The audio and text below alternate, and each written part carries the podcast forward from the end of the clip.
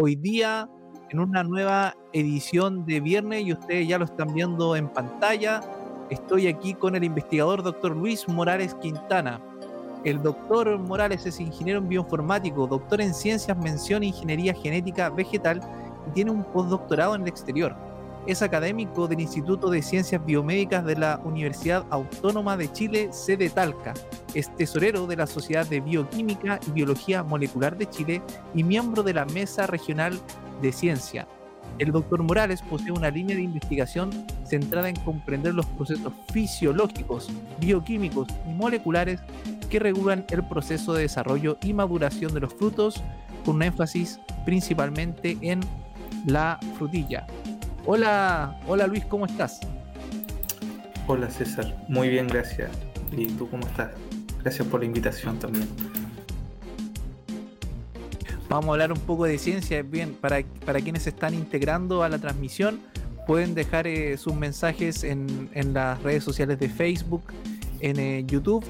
Y aquí, eh, luego que ustedes dejen sus mensajes de saludos o opiniones, vamos a ir transmitiendo esos mensajes a nuestro invitado de hoy, el doctor Luis Morales Quintana de la Universidad Autónoma de Chile, sede, sede Talca.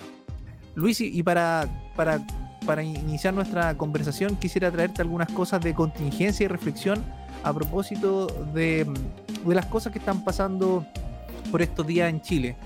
Y quisiera partir con, con, con, lo, que, lo que se sabe, ¿cierto? Es que ningún país ha llegado a ser desarrollado sin invertir en ciencia. Eh, en Chile, ¿cierto? Nuestro país invierte el 0,4% y eso aproximado del Producto Interno Bruto en ciencia y tecnología mientras que los países de la OCDE invierten, la OCDE invierten en promedio el 2,4%, bastante más. ¿Cuál es tu opinión? ¿Cuáles serían tus reflexiones al, respecto? Eh, sí, bueno, el, dato que tú entregas es el lapidario, ¿cierto? Es muy, muy complejo cuando, cuando a nosotros nos piden ir a, ir a competir, ir a, tratar de ser eh, productivos, tratar de poder tener eh, eh, investigación, ciencia de frontera, como se le suele llamar, aun cuando los, presupuestos que se destinan para ciencia son bastante bajos. Es complejo también para, para, los científicos hoy por hoy salir a golpear la puerta pidiendo recursos cuando vemos que en el país hay tantas cosas que se, se necesitan. O sea, es, un, es un tema no menor.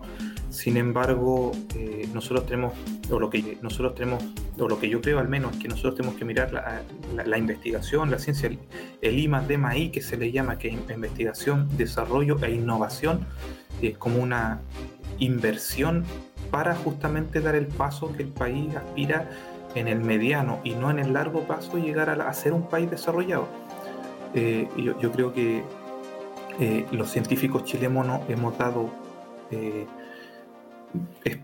hemos, dado los, eh, ¿cómo decirlo? Hemos demostrado que somos capaces de, administrar bien los recursos a, pesar de los escasos recursos que, que, se, que cuentan los científicos hoy en día. Somos muy productivos. Eh, de hecho, somos el país con la mejor eh, relación productividad versus inversión de, la, de, Latinoamérica. eso habla muy bien de que con muy poco hacemos mucho y de muy buena calidad también, por cierto. Eh, y, ha, quedado de manifiesto en cómo eh, la comunidad científica, sea comunidad científica, sea cuadrado detrás de, del Ministerio de Salud y, detrás del, del, Estado de Chile, porque debería ser una, una, visión más de Estado más que de gobierno, pero los científicos se han cuadrado detrás de la autoridad en pos de eh, el servicio de lo que hemos tenido que estar viviendo hoy día, que es la pandemia. Podemos ver cómo eh, distintos científicos se han eh, reinventado para, si trabajaban en el área de las tecnologías, poder empezar a diseñar modelos matemáticos que permitan predecir el comportamiento de cómo va a ir cambiando la tasa de, de contagio, hemos visto cómo, bueno, para qué decirlo, los de primera línea que trabajan en inmunología, en virus, en, la sociedad microbiología, los, socios que están en, esa línea, ellos tienen una eh, función más directa, pero incluso otros científicos que estamos más alejados, hemos eh, sido capaces de reinventarnos o, readaptarnos en pos de, readaptarnos en pos de apoyar eh, lo que estamos viviendo. Nosotros, por ejemplo, eh, nosotros dice, es muy difícil salir a golpear puertas pidiendo recursos, pero eh, yo trabajo en cambio climático, después le puedo contar un poquito más de, la temática, pero nosotros uno de los equipos fundamentales en nuestro laboratorio es un equipo para hacer QPCR, para hacer mediciones de PCR. Yo no hago PCR de virus, o no lo hacía, lo hacemos para hacer medir mensajeros de, de planta, pero es el mismo equipo. Cuando eh, empezó a, subir los casos en la región, la universidad eh, tomó todos los equipos de PCR y los entregó al Servicio de Salud del Maule. Tomen, aquí están estos equipos y si somos capaces de secuenciar o de, sacar, no sé, 100, 200 eh, ensayos a la semana en Talca, bueno, aquí hay tres equipos más que van a duplicar, van a triplicar la capacidad de testeo. Entonces, la, el dinero no solo se invierte de manera directa en la contingencia, sino que al invertir en otras líneas, indirectamente te va generando una masa crítica y, una capacidad técnica que te permite adaptarte a distintas situaciones. Por cierto, si el día de mañana nos vemos enfrentados a otro tipo de catástrofes como las que se nos vienen con el cambio climático, muy por seguro que vamos a readaptarnos y mutar hacia poder entregar, a dar una respuesta, pero eso nos obliga a ser reactivos. ¿Me entiendes? Ese es el, gran problema hoy en día. Nosotros estamos actuando sobre la reacción del problema. Pero, ¿por qué? Porque los recursos no alcanzan para ser preventivos. Hubiese sido, a lo mejor, eh, mucho más rápida nuestra respuesta si hubiésemos tenido una mayor capital para poder trabajar. Hoy en día vemos que hay muchos doctores publicando a proyectos pero los fondos son los mismos. O sea, ese 0,4 no se ha movido históricamente en los últimos 10 años, pero los últimos 10 años, pero los científicos que habían hace 10 años no son el mismo número de los que hay hoy día. Entonces, somos más para repartir la misma torta que cada vez más chiquitita, por cierto. Eh, y eso debería cambiar si queremos realmente aspirar a ser un país desarrollado.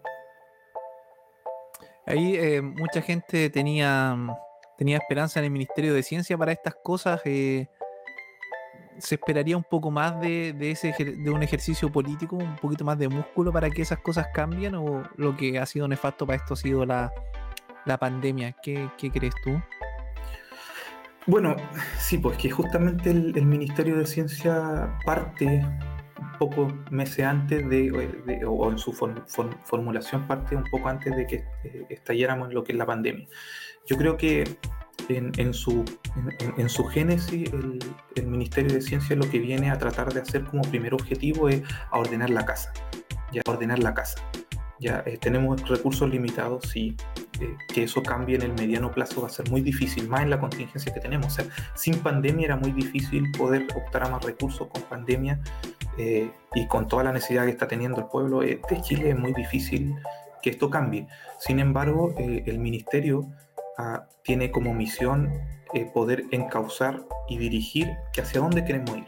Somos un país que quiere aspirar a ser potencia agroalimentaria. Bueno, el ministerio debería dar las directrices que nos permitan potenciar desarrollo e investigación en el área agroalimentaria. Somos un país que se caracteriza por eh, la, eh, la, manufactura del área de, la, minería en cobre, sí, pero nosotros hoy en día vendemos la piedra, la mandamos para afuera y cobramos, compramos el, cable o el trozo purificado de cobre. ¿Por qué no hacer investigación y desarrollo para que nosotros produzcamos eso?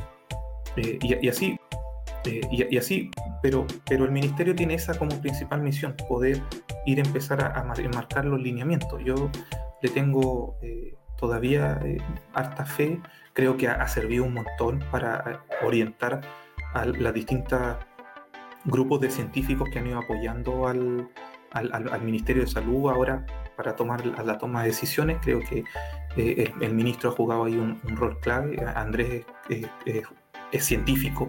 Eso también es un gran plus, tener un ministro que sea científico y no que sea un economista, un estadista, sin tener nada con ellos. Pero la mirada de un científico para diálogo con otro científico es distinta. Entonces yo, todavía tengo mi esperanza vigente en que eh, el ministerio va a hacer un aporte. Y está haciendo un aporte. A lo mejor podríamos ir más rápido, pero vamos a ver. Y hablando de otro científico, aquí tenemos a Esteban Durán que dice excelente instancia de conversación. En relación a dar a conocer la, en relación a dar a conocer la importancia de la ciencia para, para Chile en términos de mejorar la calidad de vida en todos los ámbitos. Hay un invitado de encuentros pasados y que tú también conoces Esteban Durán. Sí, Esteban es un, gran amigo, un, colega de la Universidad de Talca. Estamos, eh, bueno, un poco infidencia con, con, Esteban, nos conocimos jugando a la pelota. Los científicos también tenemos vida fuera del laboratorio. Nos, conseguimos, nos conocimos jugando a la pelota. Yo jugaba en el grupo de los de biología y él jugaba con los de química. A veces ganábamos nosotros, a veces ganaban ellos. Y, entre un ambiente coloquial empezamos a darnos cuenta y a conversar y cómo te ha ido, qué estás haciendo. Empezamos a ver que teníamos algunos puntos en común y estamos eh, em, empezando ya un par de, eh, de conversaciones formales de cómo establecer una línea de investigación juntos. Así que un saludo, saludo Esteban, gracias por estarnos mirando y yo creo que van a venirse buenas cosas en, el futuro, buenas cosas en, el futuro de entre ambos laboratorios, mío con el de Qué bien, qué bien ahí esa colaboración. Y em, Luis, eh, vi en, tu currículum que tú eres parte de la, de la Mesa Regional de Ciencias. ¿Qué es la Mesa Regional de Ciencias? ¿Cuál es, ¿Cuál es el rol de esa mesa y tu rol también ahí? Bueno, la, Mesa Regional de Ciencia es una iniciativa que el Ministerio de Educación eh, instauró acá en la Secretaría Ministerial de Educación. Eh, está coordinando acá en la región del Maule. la, que coordina o la que dirige la mesa es la, señora María Elena Cares. Ella me, invitó eh, cerca de agosto, julio del año pasado a que me incorporara como un miembro activo de la mesa. Ellos partieron un poco antes, creo que en marzo del, del año pasado, llevaban creo cuatro reuniones cuando yo me sumé. Y lo que tiene es básicamente ser un, intenta ser un punto de encuentro un, o tipo de encuentro o tiene como objetivo promover algunas acciones que desde las distintas universidades o de las distintas instituciones ligadas al, al, quehacer científico realizan de manera independiente y que y muchas veces no, se, no nos comunicamos entre nosotros. Entonces, lo que busca esta mesa es, primero sentar las bases de, una comunicación un poco más transversal y un apoyo mutuo entre las distintas instituciones. Y tiene algunas líneas temáticas que son eh, bien importantes, que son definidas por, la Secretaría Ministerial y una es como eh, potenciar eh, y favorecer el estudio de niñas y mujeres en ciencia la segunda tiene que ver con una educación medioambiental y justamente lo que conversábamos con, con esto de, de los efectos catastróficos que estamos viendo con el cambio climático. Entonces es un punto que hay que resaltar y que hay que tratar de hacer educación en torno a aquello. El tercero tiene que ver un poco con el currículum y ciencias, cómo, eh, nosotros, ciencias, cómo eh, nosotros podemos propiciar eh, el que llevar al, al currículum educacional a los chicos eh, incentivarlo a que eh, participen o que se em, empapen de lo que es el quehacer científico. Eh, después hay, otra línea que tiene que ver con proyectos en el territorio, tratar de ver qué es lo que se está haciendo en, términos de investigación, qué se investiga, de, qué se, de qué hablan los científicos del Maule más que del país, por cierto, es importante, pero ¿qué hacemos nosotros aquí? ¿Cuántos somos? ¿A qué nos dedicamos? ¿Cuántos estamos en el área planta? ¿Cuántos estamos en el área biomédica? ¿Cuántos estamos en el área, en el área eh, forestal, microbiológica, etcétera? Y, el tercero es, bueno, innovación y el, link con las empresas, que también es, importante para tratar de potenciar y acercar estos dos mundos que eh, desafortunadamente, por lo menos en el Maule, son muy poquitas las empresas que se atreven a dar el paso de hacer investigación como tal. Entonces, entonces es un proyecto bien, bien interesante. Participa gente de la Universidad Católica del Maule, gente de la Universidad de Talca, eh, estoy yo como de la Universidad Autónoma de Chile. Hay gente de Explora, por cierto, que ellos son grandes promotores de la ciencia escolar. Eh, hay unas chicas de una revista que se llama Ecociencia, por cierto, la gente del ministerio hay representantes de cada una de, los de, las provincias de, tal, de, la región del Maule, de las cuatro provincias, hay un representante de la Secretaría Ministerial por cada uno de ellos. Eh, está la gente del programa ISEC, que es un programa de la Universidad de Talca, o, del gobierno, pero que lo, maneja la Universidad de Talca, que se encarga de justamente llevar eh, o, tratar de enseñar la indagación científica a profesores de enseñanza básica, media, incluso a nivel de párvulo, para desde la primera para desde las primeras bases empezar a, a, llevar la ciencia a los chicos. Entonces es un, proyecto ambicioso, bien bonito.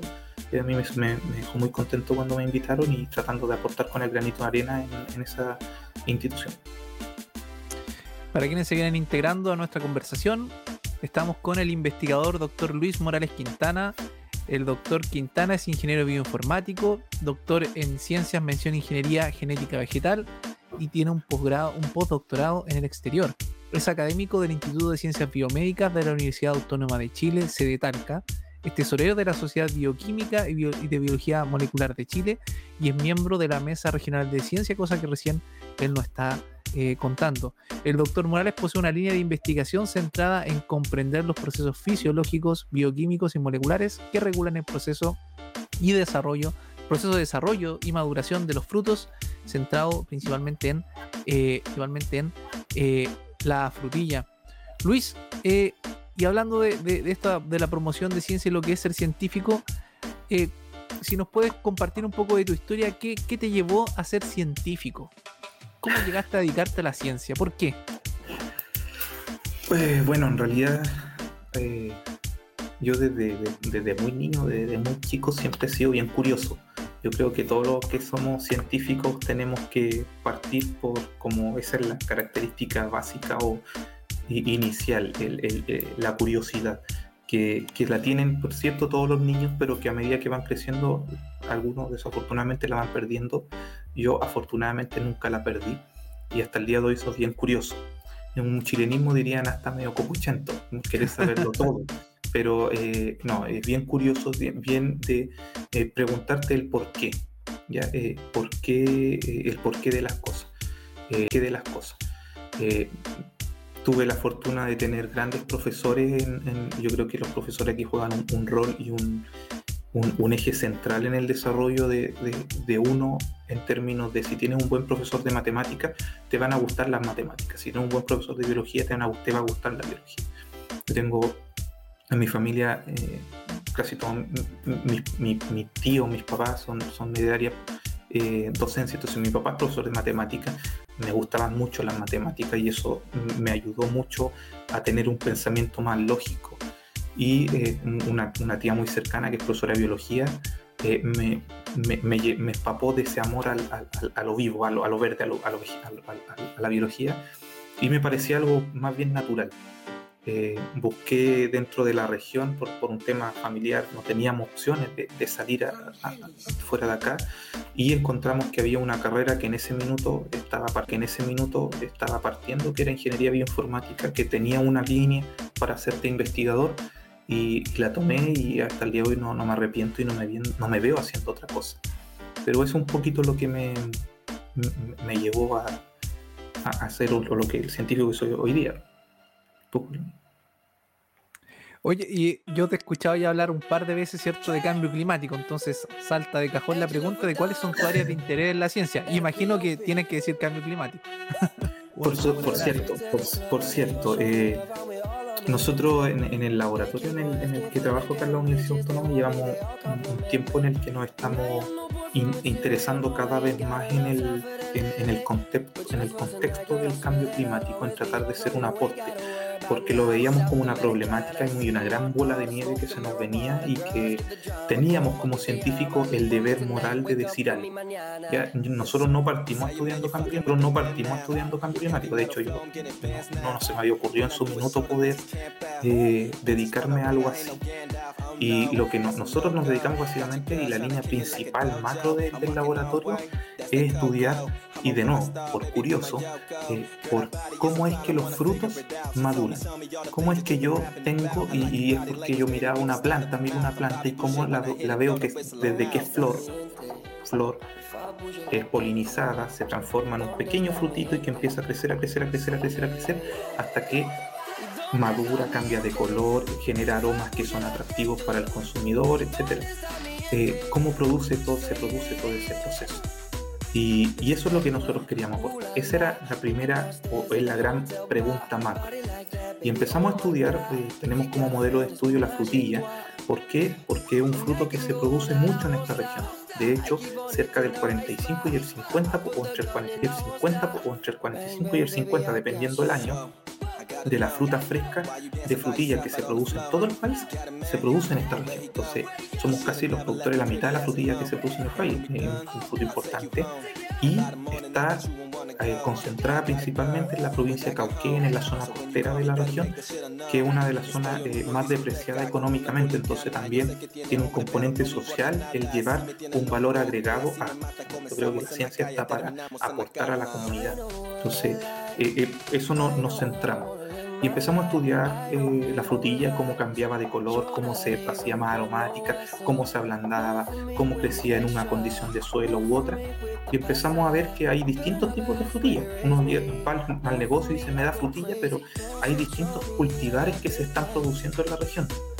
Y estos cultivares se adaptan mejor o peor, eh, se crecen de mejor o menor, crecen de mejor o menor medida en la condición actual. Nosotros queríamos disculpa, disculpa Luis, ¿qué es un cultivar? Ah, perdón. Cultivares? ¿Sí? Sí, lo que pasa es que eh, un poquito de historia, la, frutilla, el fresón que nosotros nos comemos hoy en día, es una mezcla de dos frutos eh, nativos de América. Ya es un fruto, una mezcla inespecífica. En la mamá si lo queremos llamar así, la, eh, la parte hembra de, de, la cruza la produce eh, o la entregó en su minuto Fragaria chiloensis, que es el nombre científico, o la frutilla nativa del Chile, de Chile, del sur de Chile, que es de color blanco, y los aquenios, que son las pepitas, son de color rojo. ¿ya? Y, el, y el papá, el que pone la otra parte, es un fruto que crece en el norte de, de América y, y, que se llama Fragaria virginiana. Ya hace cerca de 250 eh, años atrás, se cruzaron, se cruzaron estos dos frutos y creció, se generó el, fruto que nosotros nos comemos hoy en día. Entonces, como es una cruza inespecífica, porque es básicamente un papá, una mamá, y el fruto que salió es una especie nueva, eh, los distintos desarrolladores o los distintos investigadores han ido haciendo distintas mezclas. Y esto es como tener un hijo. Entonces, un cultivar básicamente una línea que se, se, se genera en el tiempo y que nos permite eh, tener algunas características que si bien es la misma especie, se diferencia en algunos eh, aspectos eh, de, la planta o del fruto per se de otros, pero son el mismo fruto, son como distintos hermanos dentro de, una misma especie, si lo quisiéramos llevar un poco a humanizar el concepto. ¿Ya? Entonces, cuando yo digo tenemos distintos cultivares, es eso, es que tenemos distintas, son todas plantas de frutilla, son todas igual de ricas, pero hay alguna que, por ejemplo, necesita menos agua que otra hay otra que crece un poco, hay otra que crece un poquito más grande que otra, hay otro que crece primero. Por ejemplo, nosotros hoy en día hemos llegado, nosotros después del 18, en septiembre, mediados de septiembre, tenemos las primeras frutos de frutilla, parte de la temporada. Y eso es porque hay un cultivar que tiene la característica de que da flor muy temprano y genera fruto muy temprano. Entonces, la primera frutilla que tiene uno, dice, oh, estas frutillas son mm, a lo mejor menos desabridas, son, no, no tienen nada, es simplemente que ese cultivar tiene la gracia de que ah, florece más temprano, crece más temprano, pero a lo mejor las características organolépticas son menos atractivas para el consumidor. Después hay, otros cultivares que son más tradicionales, que entre noviembre, diciembre, enero dan fruto y ahí uno dice, ah, es que este es más rico. Sí, porque este es el más tradicional que nosotros consumíamos normalmente y después tiene otro más tardío que hacia marzo, abril, y que y, y, y, tenéis como, Entonces, eh, nosotros empezamos a estudiar justamente, como te decía, estos distintos cultivares, cómo se comportaban, y vimos que hay algunos que responden mejor al déficit hídrico, que eh, menos, si yo las riego menos, no se afecta su producción o eh, no, no, tengo diferencia en el fruto y yo las puedo regar un poco menos. Y empezamos a estudiar los genes que están, los genes y las proteínas y las enzimas que están, que están generando esta respuesta de que a pesar de que yo no la riego, se crece igual de bien o no hay diferencia. Y eso nos llegó a mirar y a darle un enfoque más hacia lo que está ocurriendo. O sea, decirle al productor, sabe que, eh, mire, mejor plante este cultivar porque usted en esta zona tiene baja, eh, opción de tener agua. O sabe que eh, acá eh, tenemos este otro cultivar donde usted tiene una mejor capacidad de riego, plante este otro. Y, ahí hemos podido ir transitando ligeramente hacia lo que nosotros hoy día llamamos que una línea que, que, estamos tratando de ser un aporte, no nuestra línea principal, que es la, el cambio climático, pero esperamos que se transforme en el mediano plazo en una línea más, más, más, principal dentro de nuestro, nuestro quehacer. Pero como te digo, fue bien indirecto y, por la necesidad de querer aportar. Si nosotros los científicos estamos para eso, para aportar a la comunidad, para aportar a la comunidad. Y específicamente, Luis, ¿de qué trata tu investigación? Ya profundizando un poco en, tu línea, ¿y cómo verías tú de que tu investigación, cuál es la importancia para, para la sociedad, ¿cierto? Ya, ya un poco lo has dicho, eh, y para la, región, para el país. ¿Qué, nos puedes contar? Eh, bueno, como, como te comentaba, nosotros en el laboratorio, yo, me gusta hablar de nosotros porque yo hoy día estamos conversando los dos, pero conmigo hay un montón de gente, que, que, trabaja así. Tenemos un, grupo bien, bien entretenido y, tratamos de ser como, como, primera medida eh, lo que siempre hemos conversado, tratar de ser un aporte, un poco lo que nos nos pide y el sello que tiene la, la institución, la universidad, tiene como, eh, como, como, fin primario ser un aporte a la comunidad, a, la región, a la ciudad de Talca, a la región en general. Entonces, bajo esa lógica, nosotros eh, empezamos a buscar cuáles eran las problemáticas que tenían los productores. Tenían los productores. Y llegamos a la frutilla, como te decía, porque efectivamente es un fruto que es muy importante en términos económicos a nivel país, pero además se produce mucho en una de las zonas que es más depreciada económicamente, donde eh, hay un, mayor índice de pobreza eh, o de ruralidad y de precariedad financiera como en la, provincia de Cauquenes, dentro de las cuatro provincias de, del Maule, un poco la que está más en desventaja. Entonces, ya, ok, vamos a trabajar con la gente de Cauquenes, vamos a tratar de ser un aporte, vamos a tratar de generar un valor agregado. ¿Qué podemos hacer por ello?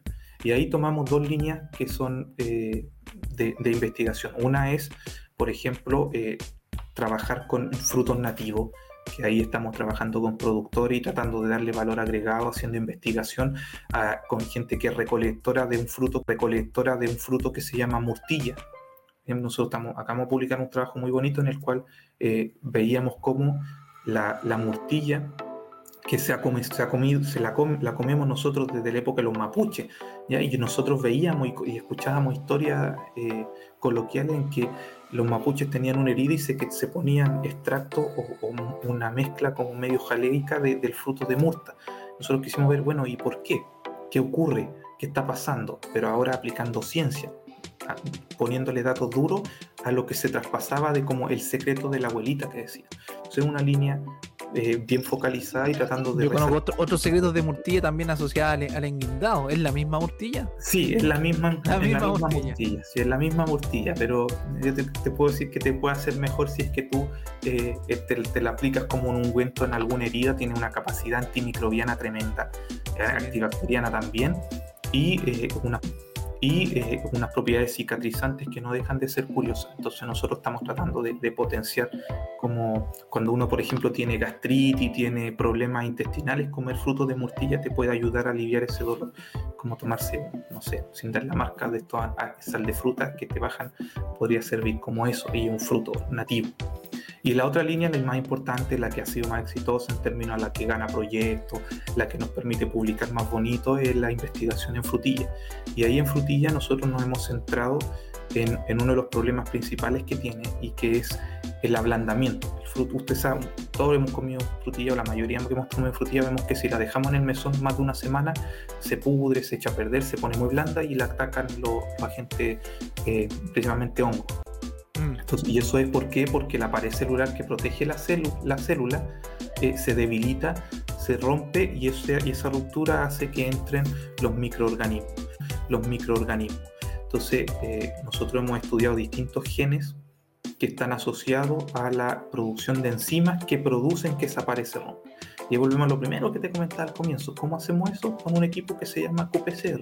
¿Qué hacemos? La misma técnica con la cual se detecta el COVID o el, eh, el, virus este lo, estamos, lo ocupábamos nosotros de mucho tiempo y no solo nosotros, los científicos en general, para poder detectar si es que está o no está presente este gen que va a, va a generar que se produzca una enzima y esa enzima va a hacer que el fruto se ablande más rápido. Entonces, como un marcador molecular, el, campo se está recién plantando y yo le puedo decir, ¿sabe qué?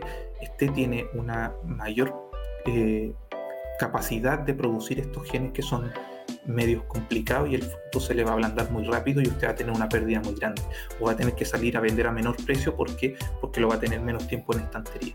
Mejor plante este otro cultivar. Así, así un poco, así, así un poco tratamos de aportar a la toma de decisiones, pero ya no es una toma de decisiones como lo hacían antes, antiguamente la gente digamos, que miraba al techo y parece que va a llover, entonces plantemos papas. No, este año se viene seco, plantemos. No, una toma de decisiones a partir del conocimiento científico y es sobre la evidencia. Entonces eso permite minimizar los riesgos a la hora de que un productor quiera eh, atreverse a, tomar la, inversión de uno u otro cultivo, uno u otro tipo de frutilla en particular. Ese es nuestro aporte a la sociedad y a la región, al menos, lo que tratamos de hacer. Y también comentabas lo del cambio climático, entonces, ¿cómo la frutilla se puede relacionar con el cambio climático? Aquí también está asociado al, riego. Claro, claro, es que, mira, hay, eh, hay, una, una hay distintos tipos de hormonas vegetales que, se han ido estudiando y hay una, ido estudiando y hay una hormona que se llama ácido abscísico. A nosotros digo ABA para los amigos, una hormona que se llama ABA, que esa hormona se produce cuando tú, por ejemplo, dejas de regar dos o tres días el pasto en el verano en, tu casa, ese pasto para defenderse de la falta de agua lo que hace empieza a producir mucha agua, ¿ya? Para poder defenderse y aguantar eh, el, tiempo de, escasez hídrica. Lo mismo con la plantita que puedas tener en tu casa, en el velador, en, el living, donde sea. Entonces, eso lo producen todas las plantas en general, los frutos, por cierto, y las plantas que producen frutos.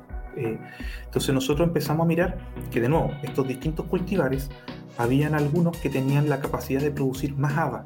Entonces, este como mecanismo de defensa que se activa por la producción de esta hormona responde mejor en unos que en otros cultivos. Entonces, eh, lo que nosotros estamos estudiando ahora es por qué y el cómo y qué efectos tiene en el término de que a lo mejor yo le, que a lo mejor yo le estoy dando, no sé, voy a inventar algo, un litro de, de agua por metro metro cuadrado de, plantación y a lo mejor si yo ya estoy produciendo tanta haba, no necesito un litro, necesito medio litro, necesito 700 cc. Y, cuando tú estás en una condición de cambio climático, que está lloviendo menos, que tienen menos agua disponible en las napas, donde los productores obtienen desde los pozos de su, su agua para regar, esos 30 cc en un campo de varias hectáreas puede significar un buen aporte. Entonces, en el, en el norte nosotros conversamos con productores de papaya que nos decían, eh, nosotros no tenemos agua, entonces tengo un campo de 80 hectáreas, pero tengo plantada 20, ¿no? Las otras 20 están botadas porque no tengo cómo regarlas. ¿Para qué las voy a plantar si las voy a perder? Nosotros no queremos llegar a ese extremo acá en Maule. O sea, no, no bote el agua, plante este otro cultivar mejor. ¿Por qué? Porque resiste más la menor carga de agua, la menor carga de agua que es la que estamos viviendo. Y, y eso es un poco funciona, o nosotros estamos estudiando en frutilla, hay otros colegas que lo están estudiando en arándano, hay otros colegas que lo estudian en frambuesa, un poco transversal. ¿Por qué? Porque hay distintos tipos de, de, de cultivar o de variedades de, de, los frutales que se adaptan mejor uno que otro a, la condición que estamos viendo de la, falta de agua. Si al final ese es el gran problema que tenemos y, y trasciende a cualquier tipo de cultivar. Nosotros tomamos frutilla. ¿Por qué? Por lo que te decía al comienzo. Nos interesa dejar un aporte en esta región. Podría haber sido las viñas, los vinos tal vez, pero ellos son grandes productores. Hay productores pequeños también, por cierto, pero eh, nosotros queríamos ir a, dejar nuestro, nuestro aporte en, en, Cauquén, en la zona en la que, con la que estamos trabajando. Excelente, hay un vínculo. totalmente aplicable, por cierto, a los otros cultivos. Sí, y ahí están el resto de otros colegas que están dando su esfuerzo en aquello. Y por eso podemos colaborar y podemos eh, colaborar y podemos eh, conversar entre nosotros, esa es la gran gracia.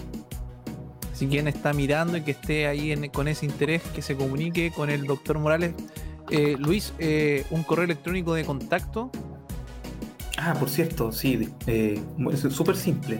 Yo me llamo Luis Morales, entonces mi correo es luis.morales arroba y mi institución, uautónoma.cl. luis.morales.autónoma.cl. Ahí para que quien quiera eh, trabajar, colaborar con, con Luis, que se contacte con él, ¿cierto? O bien con nosotros y ahí establecemos también el nexo. Estamos conversando con Luis Morales, quien posee una línea de investigación centrada en comprender los procesos fisiológicos, bioquímicos y moleculares que regulan el proceso de desarrollo y maduración de los frutos, principalmente la frutilla, como nos estaba contando. Luis, para ir cerrando nuestra, para ir cerrando nuestra conversación de hoy, quisiera ver si pudieras darle un consejo a, estudiantes de pregrado o chiquillos de como tú trabajas también con estudiantes de colegios o bien colegas que eh, estén pensando en, ser científicos, en dedicarse a la investigación. ¿Qué mensaje les podría entregar a ellos? ¿Qué, les quieres decir? Uy, eh, pucha, ¿qué les puedo decir? Que si lo están pensando, eh, no se van a arrepentir. Yo, como te decía en un comienzo, no me veo haciendo otra cosa en mi vida. Realmente me encanta demasiado lo que hago. la, la, capacidad de retener como científico, de reinventarte día a día, de todos los días aprender algo nuevo. Una, una de, de, lo, de lo que más hacemos los científicos es leer publicaciones científicas. Bueno, también las tratamos de escribir, contar lo que nosotros hacemos al mundo. Es como el fin último del científico. Yo del científico. Yo investigué algo, logré ser un aporte, entendí algo y lo publico. Entonces nosotros leemos mucho. Entonces si alguien está pensando en dedicarse a la ciencia, eh, primero le puedo decir que eh, no es nada difícil. Cuando uno tiene ganas, puede hacer hasta lo imposible.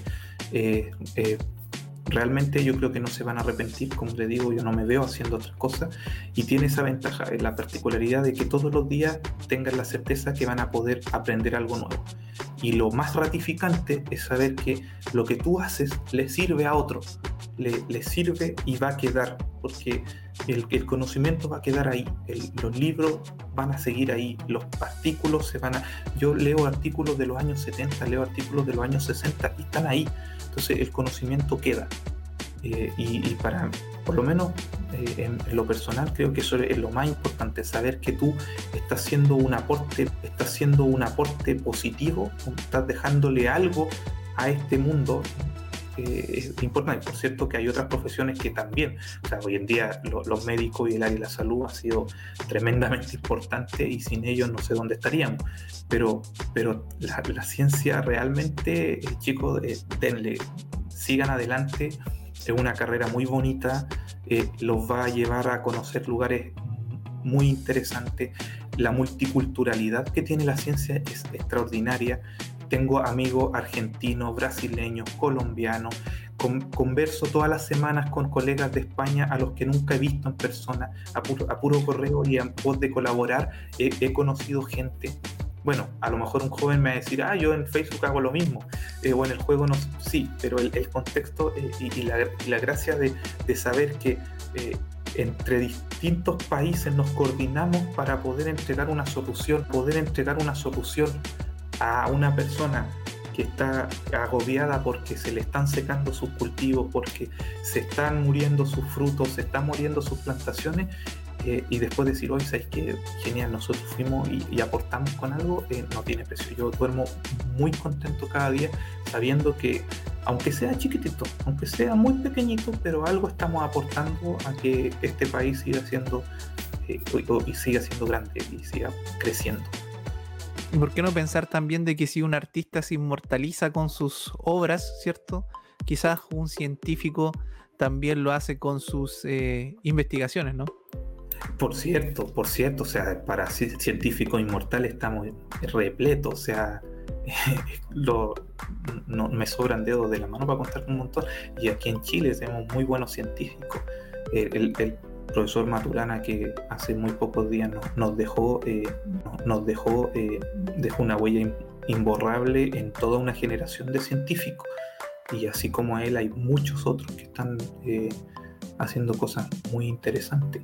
Entonces sí, sería ideal que el día de mañana tus estudiantes te, recuerden como, este profe, o sea, yo tengo mucho cariño, por ejemplo, un par de profesores que me marcaron y me hice científico gracias a ellos, lo partía conversando.